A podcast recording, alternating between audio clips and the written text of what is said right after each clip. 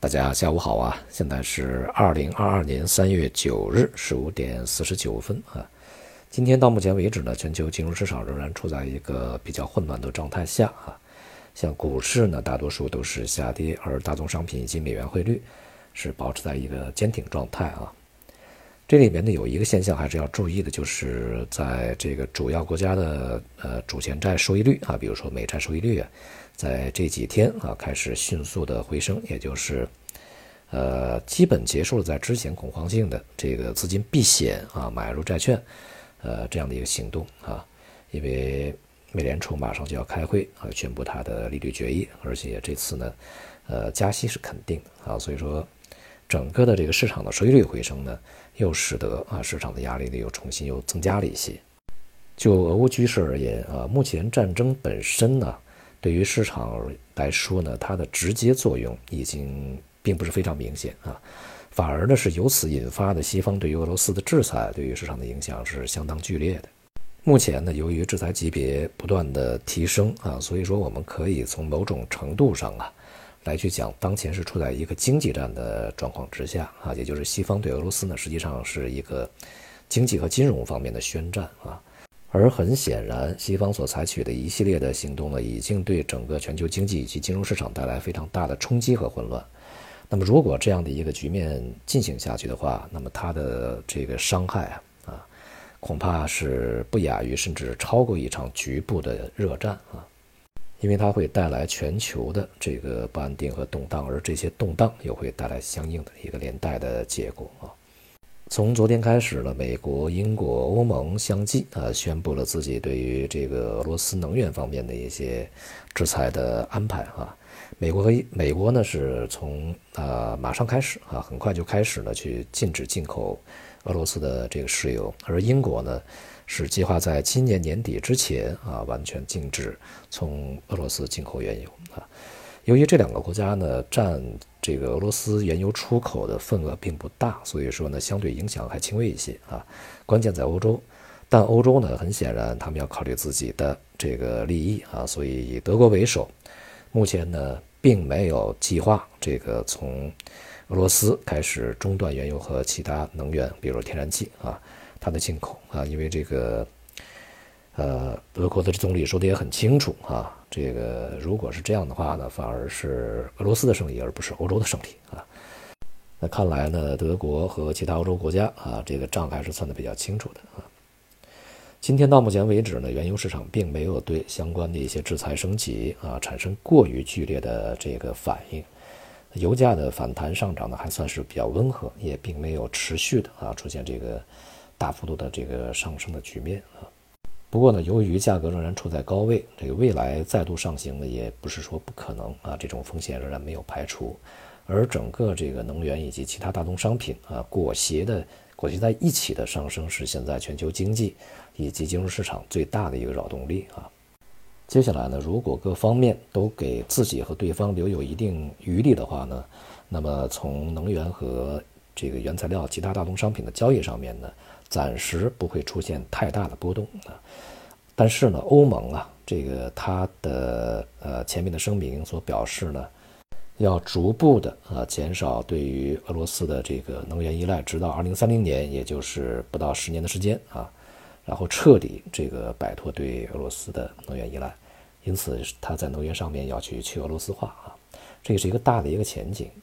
那么就要看俄罗斯的反应啊。那么在这些年呢，这个俄罗斯还可以出口很多能源换取这个外汇和资本。当然，它庞大的这个战争机器也必须要维维持啊。它没有收入呢也是不行的。但是呢，这个目前就看普京有什么样的一些极端想法啊。因为无论如何，未来呢恐怕欧盟都要去切断和俄罗斯的能源的往来。那么这个如果啊，现在以经济战的、能源战的这个层面，要是彻底的和欧洲决裂啊，未来不给自己留一点后路的话，那恐怕呢，现在一下子就切断这个对于欧洲的能源啊，天然气啊、石油这方面供应呢，可能是会沉重打击欧洲的一个非常有力的武器啊，就看俄罗斯是否会使出这样的一个武器来啊。如果那样的话，那当然。这个各方面的损失都会非常之剧烈，而对全球经济的影响也会非常猛烈啊，并且呢，也不排除会引发更大规模的这个，呃，不管是经济上面的冲突，还是从军事上面的冲突，都有可能性啊。相对温和的办法呢，是保持一段时间啊，大家呢还保持一个能源往来。最终，如果乌克兰问题，俄罗斯方面啊能够去去有一定的进展和解决的话，那么未来呢也给俄罗斯和北约之间啊这个留有一定的谈判空间，最终啊或许会解除一定的这个制裁等等啊。但是就就看普京怎么想，我们没有办法揣测当事人他的想法啊。目前这个阶段呢，其实任何的。意外和极端的事情呢都有可能出现，不可不防。不管怎么样啊，这个新冠疫情在叠加俄乌冲突啊以及西方制裁的正将这个全世界呢加速推向滞胀的这个局面啊，对于这个股市也好，债市也好，都不是好消息。那么今天呢，中国也公布了二月份的 PPI 和 CPI 啊，CPI 呢是同比零点九，这个符合预期。呃，这个核心 CPI 呢是一点一啊，比上个月呢稍微有所回落啊。而 PPI 呢是同比八点八，这个是相对来讲也是回落，但是呢要比这个市场预期的高一些啊。而在未来呢，这个目前这种非常温和的通胀状态啊，恐怕也很难保持下去啊，因为我们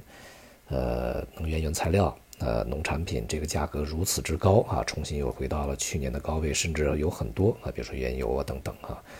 这个农产品啊，呃。油料啊，这些啊，油脂，这些都已经超过了去年的高位啊，加上有色金属，所以呢，这个接下来啊，PPI 呢再度这个同比啊回升啊，同时呢，CPI 这个向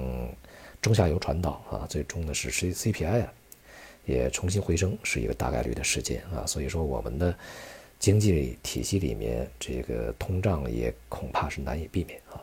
而我们现在的经济呢，是在持续的放缓它的增长步伐，所以说滞胀是在全球性的展开，而并不是有哪哪一个经济体啊可以去独善其身，去这个脱离这个整体氛围。就今天的国内 A 股而言呢，市场是触底反弹啊，在盘中啊，我们从去年到今年一直预期的这个以沪深三百啊为指标啊啊。它的这个下跌目标，我们在前面啊预计是二零二零年的年初水平，而在今天盘中呢，也一度啊这个低于了这个水平啊，那么也就使得呢，在今年整个市场的下跌的初级目标已经实现啊，但是非常显然的是，这个当前这个水平呢，并没有任何的股市止跌的这个呃一个可靠迹象，当然我指的是中长期止跌啊，并不是短期。就短期而言呢，今天市场的触底反弹啊，未来呢也不排除会有一轮这个反弹出现，但是啊，以这个上证指数啊来去呃衡量呢，大家因为比较喜欢看这个指数啊，那么上面啊三千三百点到三千四百点之间这个区域啊，已经成为一个非常难以逾越的呃障碍啊，在它再度走低之前啊。而从更长远来看呢，A 股走强恐怕至少要等到明年啊。当然，在今年的这个过程中，一定会有一个像样的啊中级别的反弹，但是我们不知道它是在哪个低位才会反弹啊，这个很难去猜测。那么我们说长期稳定，重新回到一个长期上涨的，也就是别管它是快牛还是慢牛吧啊，这个上涨的一个格局里面去，恐怕至少要等到明年啊，恐怕还会等更久。我们就要看当前的国际局势和经济的发展，究竟是多么长的一个周期啊？目前呢，我们正处在一个大变局之下，而且大变局的看来动荡的这个烈度还是比较大的啊。那么美国的衰退呢，它是一个非常典型的、非常明显的一个事情啊，否则的话，它不会这样的。呃，这个无所顾忌啊，他实际上在一个衰退过程中啊，不得已的做出一些非常猛烈的一些动作来啊。但是呢，就是这样的一个动作呢，会让啊整个美国衰退啊、东方崛起的过程中摩擦呢加剧啊。这个摩擦恐怕目前看起来啊，这个不会特别的温柔啊。如果这个摩擦持续，那么对于全世界的经济以及市场的影响，它不是一天两天、一个月两个月就会结束的。啊，用美国衰退这个词不太这个恰当啊，应该说美国的衰落啊。总之呢，在未来一段时间，如果市场有反弹，是投资者呢出脱自己的这个部位的一个时机，而不是你重新买回，期待一个呃持续上涨行情出现的啊一个时机。那么在今年呢，呃，仍然是我们在之前的观点啊，呃，滞荡时期现金为王啊，多看，多去这个呃思考一下其他的事情，可能会更好一点啊。好，今天就到这里，谢谢大家。